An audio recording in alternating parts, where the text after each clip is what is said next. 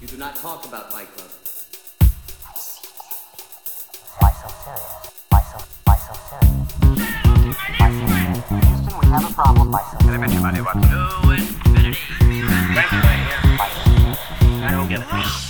Fala, meus caríssimos ouvintes, estamos de volta no ano de 2021, mais uma temporada do Syncope Podcast. Eu sou o Lucas Toffoli. Eu sou Vitor Bussolini. Um ano novo, uma temporada nova, meu amigo. E uma temporada nova que vai começar mais acelerada, como 2021 pede um começo acelerado aí, até a vacina já saiu finalmente. Não deu para tomar ainda, né, que a gente não é grupo de risco, mas tá valendo. Uma hora a gente toma, pelo menos começou a sair essa porra. E a gente perguntou pra galera lá no Instagram o que eles preferiam, se a gente fazia episódios semanais ou quinzenais, qual a duração, e a gente resolveu testar aqui então o que mais votaram, que é o episódio semanal, então a gente volta a soltar episódio toda semana, só que agora com 15 minutos de duração aproximadamente, né, meu caro? Não vou ficar também cravando ali É. 15 minutos. Pode ser 13, pode ser 12, pode ser 17. Não vou ficar cravando 15, que aqui não é prova do, do Faustão lá do Se Vira nos 30. Ô, louco, bicho. E vamos tentar, né? Porque a gente gosta de falar. Vamos ver se a gente consegue parar nos 15. É bom que daí fica só o essencial do essencial. Exatamente, mas esse vai ser a maior dificuldade, a maior meta agora de 2021 nossa já virou tentar falar menos, tentar falar tão bem quanto, entrar nos detalhes que a gente quer entrar, mas sendo muito rápidos. E sendo mais rápido ainda e já entrando no tema, então, o filme Tenet. Não tinha como a gente começar o ano se não fosse com o filme do nosso queridinho Christopher Nolan, que causou todo um rebuliço. Ele ficou puto que a HBO Max queria soltar o filme na mesma época que no cinema, porque ele queria que o filme fosse visto no cinema. Tá uma briga, isso vai continuar, essas brigas entre os diretores dessas principais marcas aí. E ele soltou o Tenet depois de ter atrasado ali por causa da pandemia, e as reações foram controversas. Incrivelmente, um filme do Nolan gerando opiniões controversas. Acho que só do fato da gente não ter ido no cinema ver esse filme já deixa meio a experiência com o filme meio diferente, né? Porque sabe como que é? O Nolan sempre gosta de fazer aquele som super bem trabalhado que na sala do cinema fica espetacular.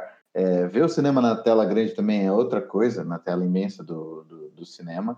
Então eu acho que aí já deve ter dado um, um baque um pouco na, na, na experiência, né? na crítica. Eu, eu acho que talvez eu gost- tivesse gostado um pouco mais se eu tivesse visto no cinema, para ser bem sincero. O cinema causa esse impacto, principalmente no som. A gente já falou em outros episódios das trilhas do filme do Nolan, que o Hans Zimmer é um dos caras que sempre tá do lado dele, não fez o Tenet, será por coincidência? Será que ele viu e não gostou e falou, não, não vou fazer trilha desse filme? Mas sempre a trilha é uma coisa muito impactante. No Interestelar mesmo, que é um dos filmes mais emocionantes que o Nolan fez, a trilha que te faz viajar por todas aquelas emoções, então é muito importante. Então, com certeza, assistir numa tela de TV, por maior que seja sua TV, não deu o mesmo impacto, a não ser que você tenha na sua casa uma puta mansão com um telão e com um home theater Home fudido, theater. aí talvez você tenha tido essa experiência, mas a grande média da população não teve e talvez por isso também é uma crítica tão negativa. Não acho que é só por isso, existem outros pontos. Eu não fiquei, eu não tô, ainda sou amiguinho do Nolan, ainda sou fanzete, então eu gostei. Eu não achei um filme ruim, mas o Vitor, que também gostava dos outros filmes, achou. Então aqui a gente vai ponderar os principais Ah. pontos do por que que, por que que eu não achei ruim. Na verdade, tudo vai, vai passar por eu ser fanzete do Nolan mesmo. É isso. Então não, não adianta. Mas por isso eu vou deixar o Vitor primeiro descascar o filme para depois eu tentar amenizar alguma situação. Eu contra o fã clube oficial do Nolan. Fã número um. Mano, eu não, eu não é assim que eu não gostei, mas dos filmes que eu já vi do Nolan, que eu acho que eu vi quase todos já, foi o que eu menos gostei. Fácil. E, cara, tem vários motivos assim, a gente pode ir discutindo cada um deles. O primeiro de todos, eu acho que o que mais o que mais pecou assim para mim foi que em momento algum eu me importei com nada do que os caras estavam fazendo. Porque você vê o protagonista tentando salvar a namorada do vilão, a esposa do vilão, na verdade, que fica entendido que ele, a maior parte do filme, ele até fala isso, ele não tá tão importado em salvar o mundo, é lógico que ele quer salvar o mundo. Primeiro que por muito tempo ele nem sabe que ele tá tentando salvar o mundo, mas ele só se importa com ela, tá ligado? Ele até fala: "Ah, eu não vou deixar ela para trás. Ah, a gente tem que salvar ela também. Ela não pode ficar nas mãos dele". E é um negócio muito bobo, tá? perto do, do tamanho do negócio que eles estão do tamanho da, da física envolvida e de toda a tecnologia, entre aspas, né? Do tamanho do negócio. É muito diferente, por exemplo, de um Interstellar, que tudo bem, o cara quer salvar a humanidade, mas tem aquilo, tem a, a batalha pessoal dele, que é a filha dele, né? Vou cumprir a promessa que a filha dele voltar, é, voltar e conseguir ver a filha dela antes que ela, que ela morra, né? Não era bem assim, tão dramático, mas era voltar, voltava a filha dela. E nesse filme mano, o cara só quer salvar a mina lá porque ele decidiu o que ele quer. E é isso. E, e sabe, é uma das coisas principais do filme é você se importar também, é, é a história te cativar no sentido de você achar aquelas coisas importantes e você não só importantes para você no nível pessoal, mas você entender porque elas são importantes para o cara, tá ligado? Às vezes é um negócio que não tem nada a ver com você, é um universo que você nem liga, assim, por exemplo, filme de moda e o cara que é muito é fazer um certo desfile. Você não, você não conhece nada disso, você não se importa de verdade. Mas se o filme for bem construído, você entende porque que ele se importa, porque que o protagonista se importa, você possa se importar. Nesse filme, cara, não. Eu não me importei, tá Ele fica muito fraco, principalmente porque ele quer te deixar confuso desde a primeira cena. Você já vê uma bala invertida ali no primeiro ataque ali que eles estão fazendo. Aí o cara morre, mas não morre. E tudo vai ficando muito confuso. E ele começa a tentar inserir essa questão de inverter a propriedade das coisas, propriedade física da, do, das matérias que estão ali. E isso vai te deixando muito confuso, não tem como você não tentar entender, então você já sabe que é um filme do Nolan que vai ter uma coisa ali, uma como se fosse um Inception ali, vai ter uma tecnologia não explorada e que você vai ter que entender como ela funciona. Só que no final das contas, a tecnologia também, esse é um outro ponto, ela é muito simples. Ela é bem simples é. o que acontece ali. Não tem nada de muito mágico e nada de muito confuso. Só que ele deixa isso tão rebuscado e tão cheio de volta que fica confuso e você precisa chegar no final do filme para você falar: ah, então era isso. Então é só isso mesmo. não, não, tem uma, não tem aquela parada de, cara, eu não tô entendendo, vou ter que olhar no final lá, explicação de Tenet. Mas não, cara, não tem. No final se mostra realmente muito simples o que ele estava se propondo. E essa questão dele deixar confuso e do personagem, o protagonista, um, ele não tem nem nome, isso já é um pouco ruim, né? Como você cria empatia com o cara que você não sabe nem o nome. E para piorar, ele fica confuso também o tempo inteiro. Ele só entende igual a gente, ele só vai entender lá quase no final do filme o que está acontecendo e também como era tão simples, como ele poderia ter entendido antes, vamos dizer assim, porque não é tão complicado o que ele colocou por trás, mas o jeito que ele conta a história faz com que você passe o filme todo com essa sensação de confusão, de não estou entendendo muito bem o que está acontecendo, para depois você falar, não, eu estava entendendo e era só isso. Eu acho que é exatamente ali que ele quebra a expectativa pro lado ruim. Putz, era só isso mesmo, não tinha nada que eu não tava vendo. Eu tava esperando você rodar um peão no final do filme e eu falar, caralho, essa porra cai ou não cai? E no final você fala, é. não, era isso mesmo, tem, tinha bala invertida, é isso. Então acho que esse é o grande ponto. E o filme, quando vem grandes diretores, a gente já fala isso, o cara já começa o filme, a expectativa, a régua tá lá em cima. A gente já tá pronto para falar, cara, eu, eu só quero daqui para cima. E a mesma coisa que aconteceu, a gente falou no episódio passado do Mank, que a gente já estava com a régua lá em cima para o Fincher e se decepcionou. Infelizmente, dessa vez, nesse quesito, o Nolan decepcionou, porque você coloca uma régua lá em cima, intelectualmente falando, sobre os personagens, sobre como funcionam os efeitos, a bala invertida, etc. E no final, tudo é muito simples. Ele vira basicamente um filme de ação. Pancadaria, o cara querendo salvar Sim. a mocinha, com cenas que aí a gente, você pode até entrar nesse ponto que eu sei que você não concordou muito, mas eu gostei das coreografias. Eu não sou um cara ficcionado por filme de ação. Eu gostei das coreografias de luta, mas acaba ficando só isso. Ele é um filme de ação com uma rebuscadinha. Parece que ele raspa na, na no conhecimento do Nolan, tudo que ele sabe fazer, nos planos, tudo muito bonito, mas parece que assim, ele bebe da fonte do Nolan, mas é só um filme de ação que ele te entrega no fim. É, Parece que é um cara tentando imitar o Nolan, se você for pensar. Parece que é um cara que fala, ah, o Nolan faz filme assim, vou tentar fazer um também, que mistura física com. Não. Mas eu concordo com o que você falou, tá ligado? Tipo, beleza, então, a história é só isso, então vamos assistir é, prestando atenção na ação. Talvez seja esse o foco do filme, a ação. As cenas são muito boas de ação. Por exemplo, as cenas dos carros, que eles estão, que tem os carros, tem os acidentes acontecendo é, ao contrário, eles têm os carros dirigindo ao contrário, as cenas são muito legais de ver, muito massa, a mala voltando para o carro, o cara pulando no carro, são muito legais de ver. Essa cena eu gostei muito. Mas agora tem outras cenas, por exemplo, a cena que tá é, o, o personagem sem nome e o personagem do. Como é que ele chama? Do Batman. Pode, pode chamar o, do novo Batman. Do novo Batman, quando tá o Batman e o protagonista lá dentro daquela sala que eles entraram depois de enfiar o avião no aeroporto, lembra? Que daí eles estão, eles passam da máquina e dois caras vêm brigar com eles.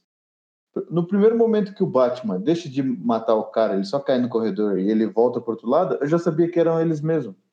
Ficou muito bobo, tá ligado? Vai falar que você não sabia também.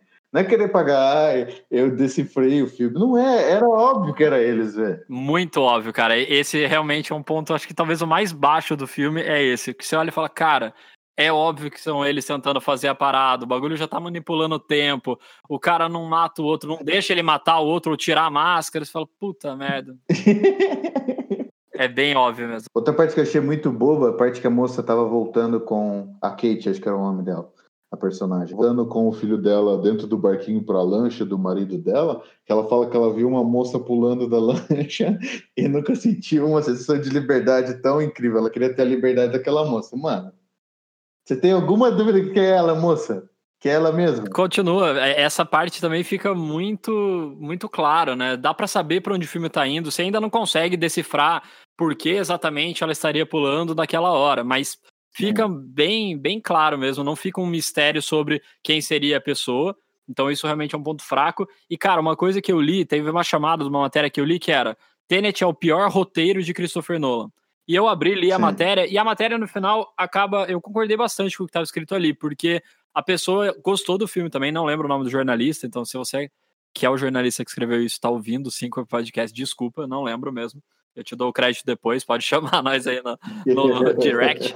Mas eu concordo que ele gostou do filme, ele achou o filme bom, só que os diálogos eram muito fracos. E depois que ele eu peguei e comecei a relembrar dos diálogos, realmente, cara, não tem nenhum diálogo que é muito profundo ou que te faça ter uma reflexão sobre o que está acontecendo ou para onde vai ou sobre a tecnologia.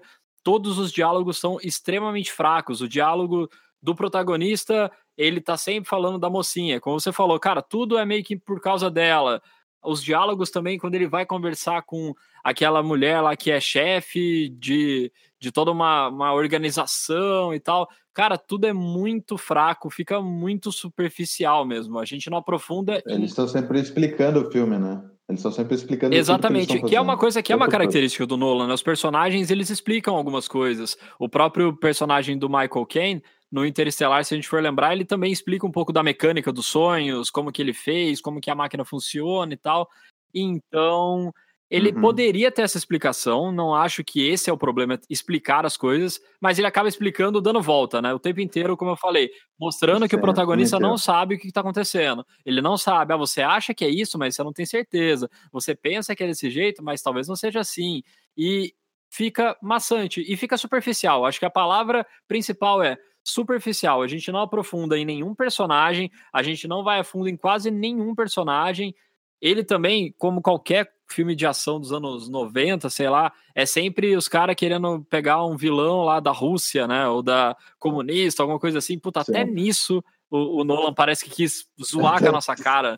Falou, não, vai, tá bom, o vilão vai ser um cara meio brucutu, vai ser meio russo mesmo, porque essa é a briga. E nem é isso, né? A questão nem é ideológica política. Ele tenta falar um pouco parecido até com o que é no Interestelar, né? A Terra no futuro não tem os recursos no Interestelar, né? A premissa. E aqui com o jeito é se a gente conseguir mandar as coisas pro passado uhum. e mudar essa história.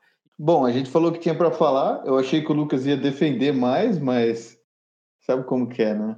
É, não tem como defender o Nolan, defender muito o Nolan nessa, mas é, não é ruim o filme, não é ruim, mas não é um bom filme do Nolan. Essa a conclusão é, essa. Ele é um bom filme que parece um filme do Nolan, mas se você for jogar ele na cronologia dos filmes do Nolan, você vai jogar ele no seu top lá para baixo, porque ele realmente não entrega as principais coisas que a gente gosta de ver no Nolan. Ele tem toda a megalomania que a gente sempre fala, uns planos absurdos, gigantescos. Ele tem. Ele o cara explodiu um avião, tem a cena do carro, tem a cena final lá que parece um, um Call of Duty lá na, no meio de um deserto, a bomba Oh, É cena é muito- legal, né, é muito louco. A cena que o prédio explode duas vezes. É Muito sensacional. louco Então, assim, cena. cara, a questão de efeito visual, os planos, tudo é muito bom. Então, assim, se você é um cara que nem liga muito pra cinema, nem curte muito diretores específicos, mas gosta daqueles filmes de ação, com explosão, brucutu, Velozes e Furiosos da vida, ou uns Michael Bay da vida, cara, você vai Brucutu. amar esse filme. Porque ele é muito bom como um filme de ação. Mas, como um filme do Nolan, ele deixa a desejar. Por isso que eu continuo afirmando, eu tentei defender não defendendo, mas eu acho um filme muito bom. É um filme muito bom, ele é acima da média normal. Se a gente pegar todos os filmes que saem, tem uns muito ruins. Então ele é acima da média para um filme de ação, mas ele é muito abaixo da média para um filme do Christopher Nolan. E com essa belíssima frase que pode estampar várias capas de blogs, revistas e jornais com a minha foto, aspas do lado, é que a gente encerra esse primeiro episódio dessa terceira temporada, que a gente se comprometeu a tentar, pelo menos, esse comecinho, ser mais sucintos, ir direto ao ponto e entregar semanalmente um episódio novinho, rapidinho, sagaz, para você se deleitar com as nossas aclamadas ou nem tanto opiniões. É, conseguimos, meu amigo, conseguimos. Falamos só 15 minutos de um filme. E do Nolan ainda. O desafio foi E do maior Nolan, vocês têm noção qual que é esse desafio? Como foi? A gente já começou no modo level mega hard. Aqui não foi falar rapidinho de ah, Esquadrão Suicida, vamos falar dele. Não foi rapidinho isso não, foi de um filme do Nolan. Então, tem seu mérito. E nos vemos então na próxima semana. Até lá. Falou!